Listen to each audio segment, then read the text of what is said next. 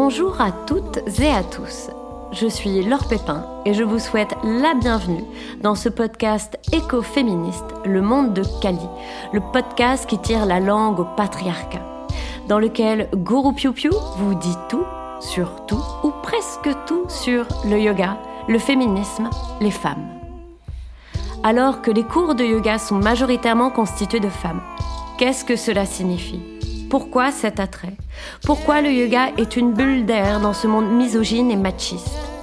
Bienvenue dans ma bouffée d'air kaliesque, au pouvoir de Kali, de transformation, de changement, de renaissance d'un monde à l'image de Kali, à l'image des femmes.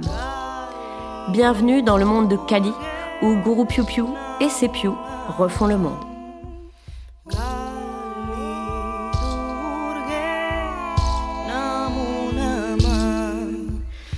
Je poursuis mon cycle d'épisodes sur l'invisibilisation des femmes, sur la mentrification.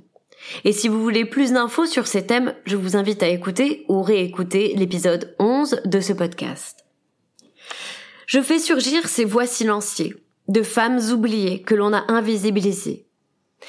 Et dans cet épisode, je vais parler des femmes scientifiques qui ont subi ce qu'on appelle l'effet Matilda, la minimisation des femmes en sciences.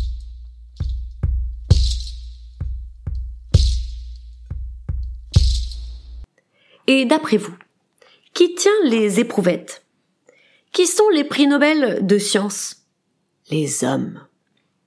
Seules 17 femmes ont été récompensées par un prix Nobel depuis sa création en 1901.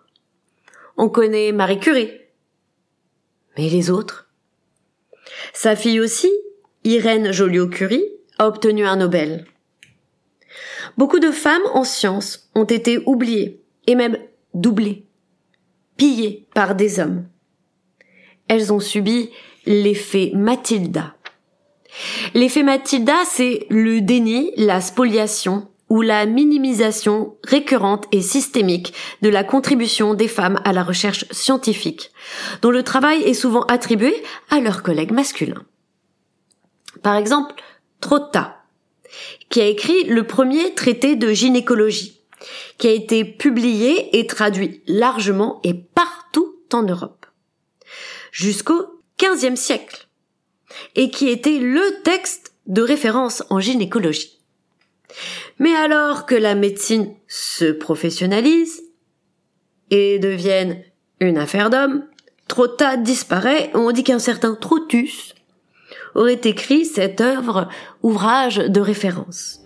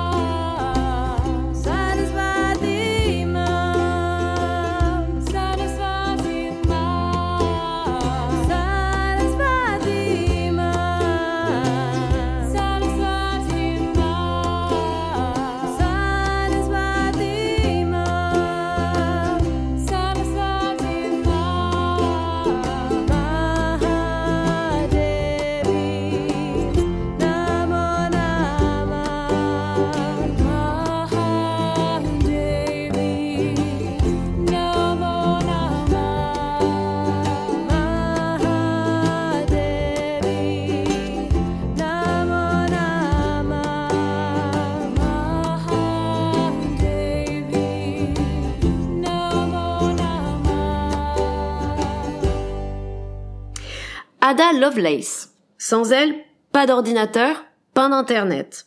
Le premier algorithme, c'est elle. Et au 19e siècle, s'il vous plaît. À cette époque, il ne paraît pas normal qu'une femme soit douée en sciences.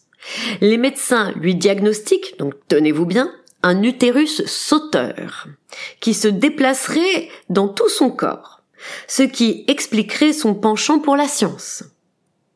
Elle disparaît car les historiens pensent qu'elle est la maîtresse de Babbage, l'inventeur de la calculatrice automatique et mécanique. Ils pensaient tout naturellement que par galanterie, Babbage lui aurait attribué ses découvertes. Maintenant, on a le Ada Lovelace Day, qui célèbre la contribution des femmes en sciences. Nettie Stevens, fin 19e, début 20e, découvre le chromosome Y, Et l'un des membres du comité scientifique à qui elle soumettait sa découverte lui a piqué ses recherches. Alors qu'au début, il disait, qu'elle disait n'importe quoi. Mileva Einstein. On se souvient de son mari, Einstein. Mais elle pas. Ou alors comme d'une affabulatrice qui aurait voulu faire chanter ce grand savant.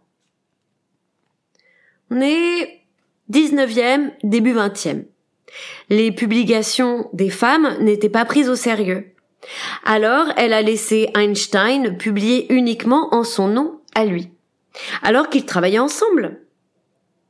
Certains experts et expertes notent que le travail d'Einstein devient bizarrement moins profond depuis leur divorce.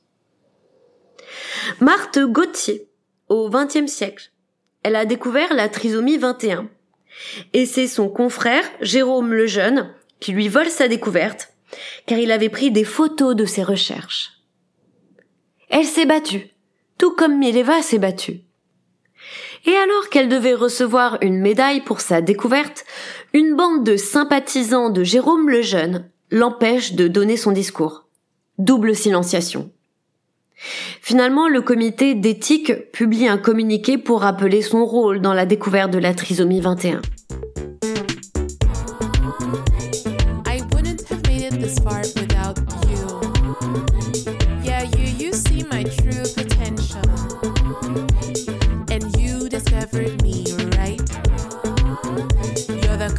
to my America.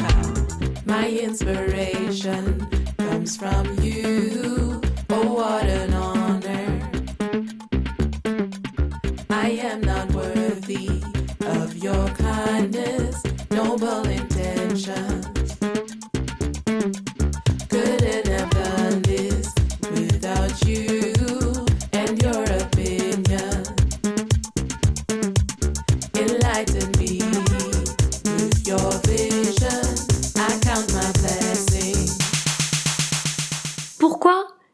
Et là, ça fait le troisième épisode. Pourquoi je dresse des listes de ces femmes? Que je vous fais des biographies de ces femmes qui ont été invisibilisées. Ben, c'est justement pour ne pas les oublier. Les faire vivre, exister, leur donner la maternité de leur découverte, redonner vie à leurs exploits. Elles se sont battues pour exercer leur passion, leur métier, car ça devait être très dur d'être pionnière, d'être seule contre tous. Mais quelle force elles ont eu, ces femmes! Il n'y avait pas autant de groupes féministes à l'époque, de soutien. Je parle de ces femmes pour qu'elles nous inspirent, nous donnent de la force, pour qu'elles servent d'exemple aux nouvelles générations de femmes, pour que toutes nous puissions nous dire que l'on peut être une aventurière, une pionnière, une artiste, une scientifique, que c'est possible, qu'il y en a eu d'autres avant, et elles sont là et elles existent, et il y en a encore beaucoup que je n'ai pas cités.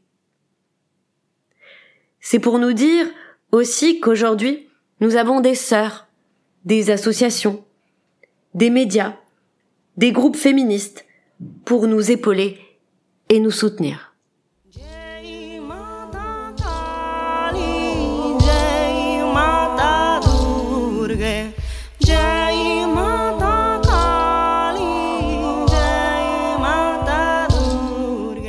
Sur ce, je vous laisse méditer sur ces pensées caliesques. C'était Le Monde de Kali, le podcast qui tire la langue au patriarcat. Et pour que le karma du monde de Kali se répercute dans le monde entier, n'hésitez pas à liker, partager, diffuser et mettre des étoiles étincelantes à ce podcast. Merci à vous toutes et à vous tous pour votre écoute. Merci à tous les Pew pour votre soutien. Vous êtes ma force, l'inspiration de mes cours et de ce podcast. Merci à Pew Ilias, sans lequel ce podcast n'aurait pas vu le jour. Merci à toutes mes sœurs de lutte et à toutes les Sarasvati, femmes qui m'inspirent du monde entier. À très vite sur les tapis et n'oubliez pas Jai Matakali, Jai Shri Klit, gloire à Kali et gloire au clitoris.